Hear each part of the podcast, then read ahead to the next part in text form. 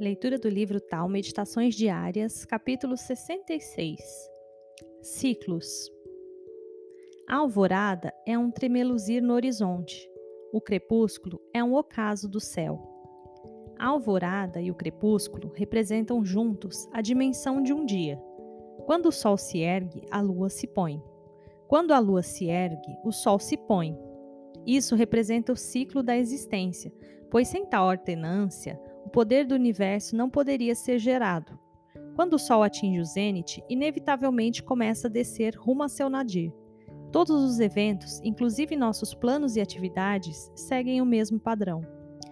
É sensato conhecer os ciclos da vida e em qual lugar da curva se localizam quaisquer circunstâncias particulares em que estamos envolvidos.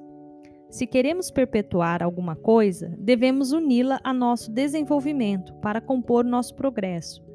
Se queremos destruir alguma coisa, só precisamos levá-la ao seu extremo, pois todas as coisas declinam após o seu zênite.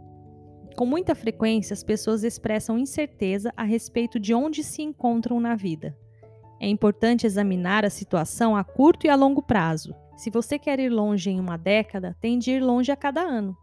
Se quer ir longe a cada ano, tende a assegurar-se de fazer algo significativo todos os dias.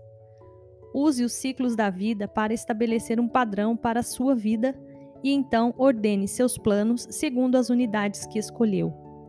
Não haverá então nenhum perigo de não reconhecer o próprio progresso.